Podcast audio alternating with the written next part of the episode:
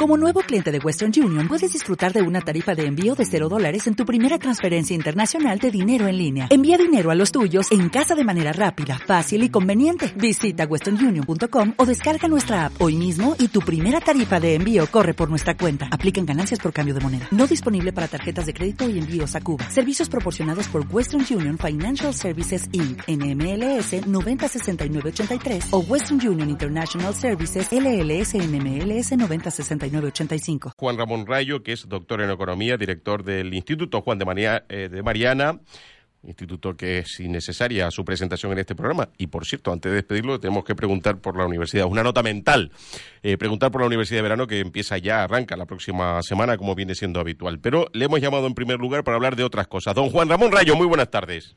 ¿Qué tal? Muy buenas tardes, Antonio. Encantado de saludarle Bueno, quería en primer lugar, eh, doctor Rayo, hablar de el libro Una revolución liberal para España, que presentó hace ya algunos meses y debo casi pedir disculpas porque en otras ocasiones lo hemos hecho casi inmediatamente, presentar los libros de Juan Ramón Rayo, pero esta vez nos hemos retrasado un, poco por razones que no vienen al caso. Pero me gustaría en primer lugar, Juan Ramón, que nos explicara eh, exactamente eh, por qué en este momento lo que pide una revolución liberal para España cuando da la sensación que el país está en otra dirección precisamente.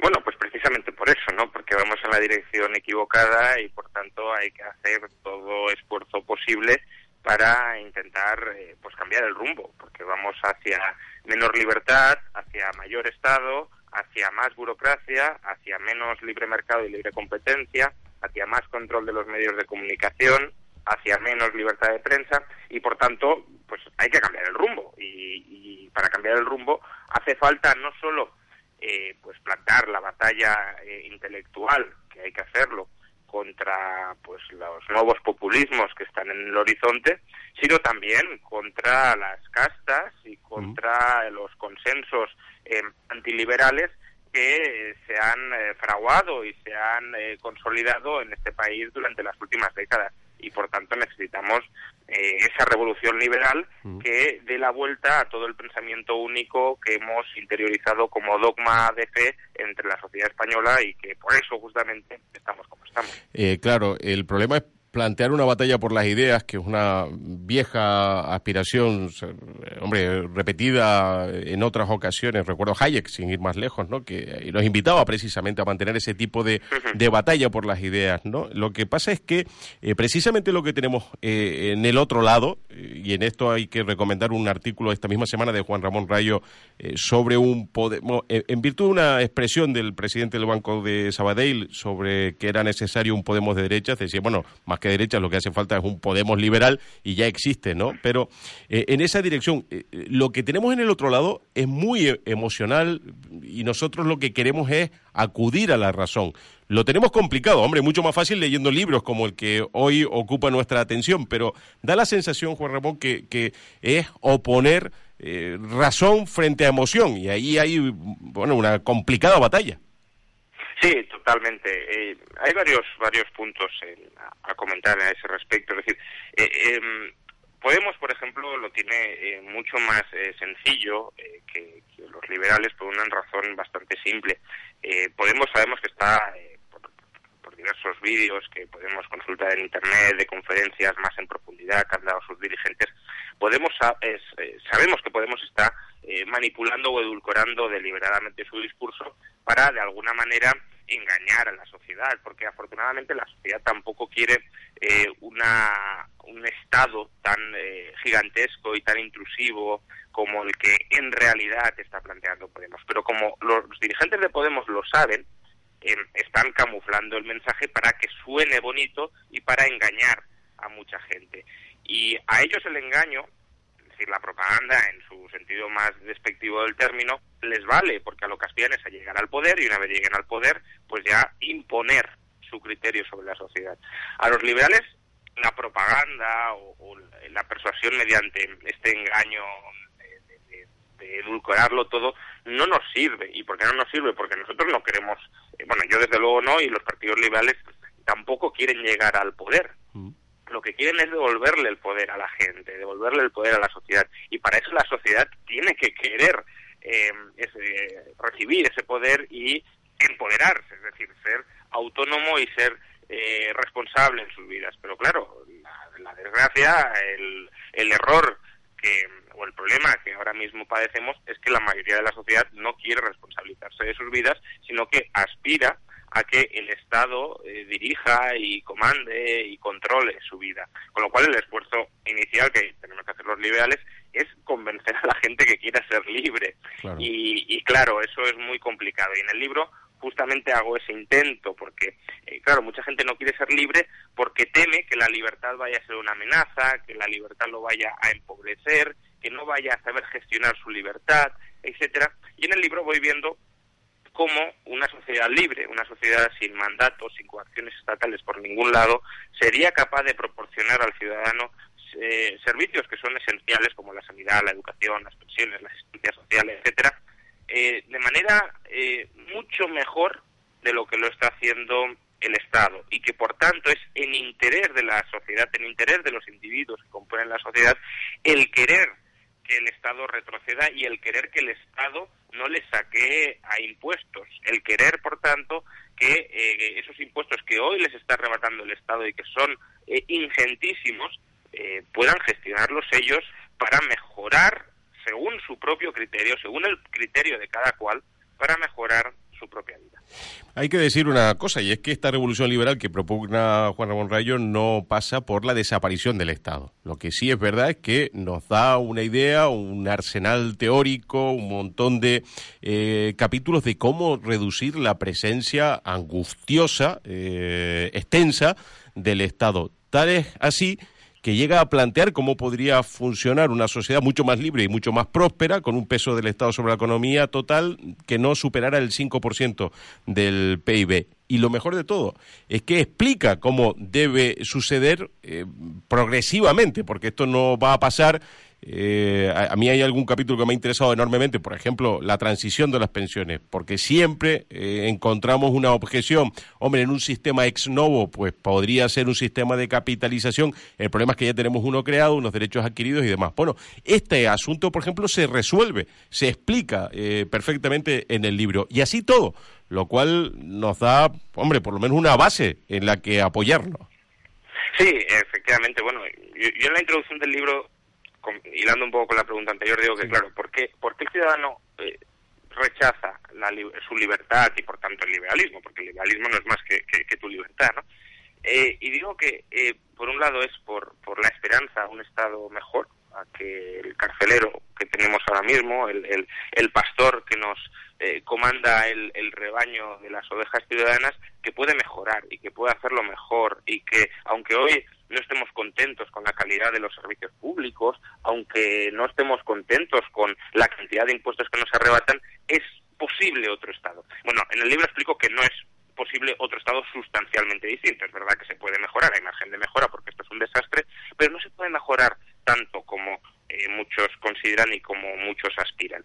Y luego la otra pulsión que hace que eh, la gente sea pues contraria a, su propia libertad es el miedo a esa libertad. Y efectivamente en el libro pues voy describiendo, como decías, eh, cómo funcionarían todos esos sectores e intento dar una aproximación, una visión lo más razonable y lo más realista posible que se pueda a cada uno de esos asuntos. Es decir, no ocultando las dificultades que habría, eh, pero viendo cómo esas soluciones, esos problemas, esas dificultades también tienen su solución bastante razonable.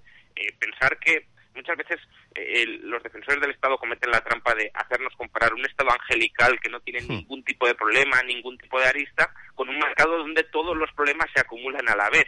Y desde luego no es ni una cosa ni la otra. Ahora, el Estado sí tiene problemas intrínsecos muy complicados o imposibles de resolver, el mercado también tiene problemas, efectivamente, pero el mercado es mucho más flexible, mucho más adaptativo, mucho más dinámico para solventarlos. Y basta con que acudamos a la historia o basta con que acudamos a experiencias internacionales donde en determinados países esos sectores ya se han liberalizado total o parcialmente para ver que efectivamente hay solución desde, eh, desde la libertad y que por tanto no tenemos que contemplar con miedo la liberalización, sino con esperanza y con ilusión. Y eso es lo que, entre otras cosas, pretende este libro, es decir, que el ciudadano lo lea y diga, ¿por qué tenemos un Estado tan gigantesco como el que tenemos si con un Estado más de un 90% menor que la actual, ya tendríamos más que suficiente y las cosas funcionarían mucho mejor. Quizá no sea porque el Estado esté ahí por mi propio interés, mm. sino que está por interés de ciertas élites extractivas que me están quitando eh, prácticamente la mitad de lo que gano para no proporcionarme un servicio que yo valore y que sea de la calidad que yo reclame. Yo eh, debo confesar que al principio cuando empecé a leerlo eh, me daba la sensación de, hombre, mm, una vaga sensación, ¿no? Lejana, de que se parecía en algo al famoso manifiesto libertario de Murray Rothbard. Eh, lo que pasa es que luego, conforme lo fui leyendo, me parece un libro fantástico porque es casi un manual de instrucciones, pero que además admite que no es un programa electoral de un partido político sino un elemento necesario para plantear un debate que nos obligue a ir un poco más allá, ¿no? Sí, efectivamente, esto pues no es un programa para un partido político, aunque un partido político lo puede tomar y adaptar en forma de programa, eso ya cada cual lo puede eh, utilizar como quiera, pero desde luego yo no lo he escrito para que ningún partido político lo aplique, lo he escrito para que el ciudadano, como comentaba mm. antes, lo lea y tome conciencia de que algo no encaja, de que tenemos un Estado que copa casi el 50% del PIB y de que con un Estado que copara como mucho el 5 ya sería más que suficiente. Y por tanto, no estamos hablando de una diferencia de 2, 3, 4 puntos, estamos hablando de una diferencia de 40 o 45 puntos del PIB, que es básicamente la diferencia entre, ya que hoy estamos, bueno, ayer estábamos en el día de la liberación fiscal, entre dejar de pagar impuestos ayer o dejar de pagarlos el 20 de enero. Y por tanto, esos eh, casi eh, cinco meses y medio en, el, en los que estamos explotados por el Estado, no se sabe muy bien por qué, no tienen justificación. Y si no la tienen, eh, hay que buscar una explicación alternativa. Y la explicación alternativa, obviamente, es que el Estado no está montado para beneficio de la ciudadanía, sino para beneficio de quienes viven a costa del, del Estado y a costa de la ciudadanía. Entonces, sí, efectivamente, mi, mi objetivo con el libro es que la gente se plantee esta cuestión cuando vea que en contra de lo que se le ha dicho desde tantas tribunas políticas y periodísticas, la sanidad privada puede funcionar mejor que la pública. Digo privada, no concesiones eh, administrativas. Eh, la educación privada puede funcionar mejor que la estatal. Las pensiones privadas proporcionarían eh, rentas de jubilación muchísimo mayores que las actuales del, del, fraudulento sistema de pensiones público. La asistencia social con base en la sociedad permitiría tener una comunidad mucho más rica, mucho más rica social y, humanamente, no materialmente, sino humanamente, que eh, la fría redistribución de la renta y la fría burocratización de, la redistribución de la renta por parte del Estado, etcétera. Es decir, que todas estas cuestiones las plantea el ciudadano y vea cómo mm, otro tipo de sociedad sí es posible y es otro tipo de sociedad donde la sociedad tiene un papel protagonista y donde el Estado no.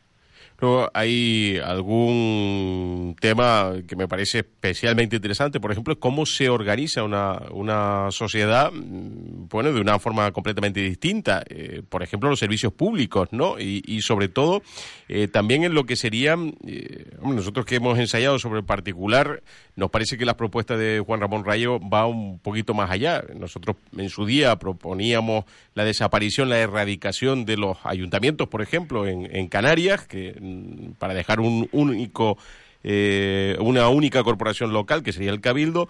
Aquí habría, en la propuesta de Juan Ramón Rayo, y además acudiendo a algunos ejemplos, una forma de organización completamente distinta, donde sea la sociedad, la propia sociedad, quien se organice. Sí, es una idea basada en la copropiedad, es decir, muchas veces los liberales olvidan que la propiedad privada no solo es propiedad privada individual, sino también propiedad privada comunal o común. Y hay eh, bienes que por su naturaleza han de ser eh, gestionados, o tiene mucho sentido que sean gestionados por copropiedades. Y uno de esos bienes es la ciudad. La ciudad en realidad es una copropiedad imperfecta. El ayuntamiento aspira a ser una especie de eh, presidente de la comunidad local. Eh, ¿Qué sucede? Que al final, eh, lejos de ser ese presidente de la comunidad local, en el que eh, pues la gente pueda pues separarse, por ejemplo, de la comunidad y crear sus propias comunidades si no le convence la macrocomunidad local y donde además el ayuntamiento quede restringido a la gestión de ciertos aspectos comunes y no tienda a crecer y a expandirse hacia la gestión de asuntos que no le son en absoluto propios, etcétera, pues al final lo que hemos tenido ha sido una burocratización de nuevo de esos eh, órganos de copropiedad eh, local. Y lo que propongo es, pues eso, eh, hacer la transición hacia ciudades como zonas comunes de una copropiedad, es decir, de la gente que tiene viviendas en esa ciudad. No es una idea ni mucho menos absurda. Un quinto de los ciudadanos estadounidenses ya viven en, ciudades que son pues copropiedades de sus de sus eh, de los dueños de, las viviendas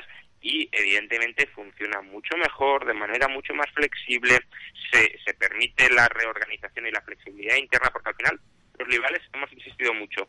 Es bueno que haya mucho, muchas ciudades distintas para que eh, una eh, persona, si está descontenta con su gobierno local, pueda mm, emigrar a otro gobierno local. La competencia entre distintas administraciones pero ¿por qué no defendemos también la competencia dentro de una comunidad local ya establecida? Es decir, ¿por qué las comunidades locales han de estar petrificadas y no permitimos la reorganización interna de esas comunidades locales? ¿Por qué si eh, al barrio de Salamanca, de Madrid, por ejemplo, no le gusta Ana Botella, aunque habría que verlo, ¿no? Pero mm. asumamos eso, no, no puede montar su junta de gobierno independiente de la del resto del Ayuntamiento de Madrid el, barrio de Salamanca o cualquier barrio de Madrid tiene más habitantes que el 99% de las ciudades de España. ¿Por qué el 99% de las ciudades de España puede tener ayuntamiento o, un, órgano de, gobierno eh, para los asuntos comunes y el barrio de Salamanca no?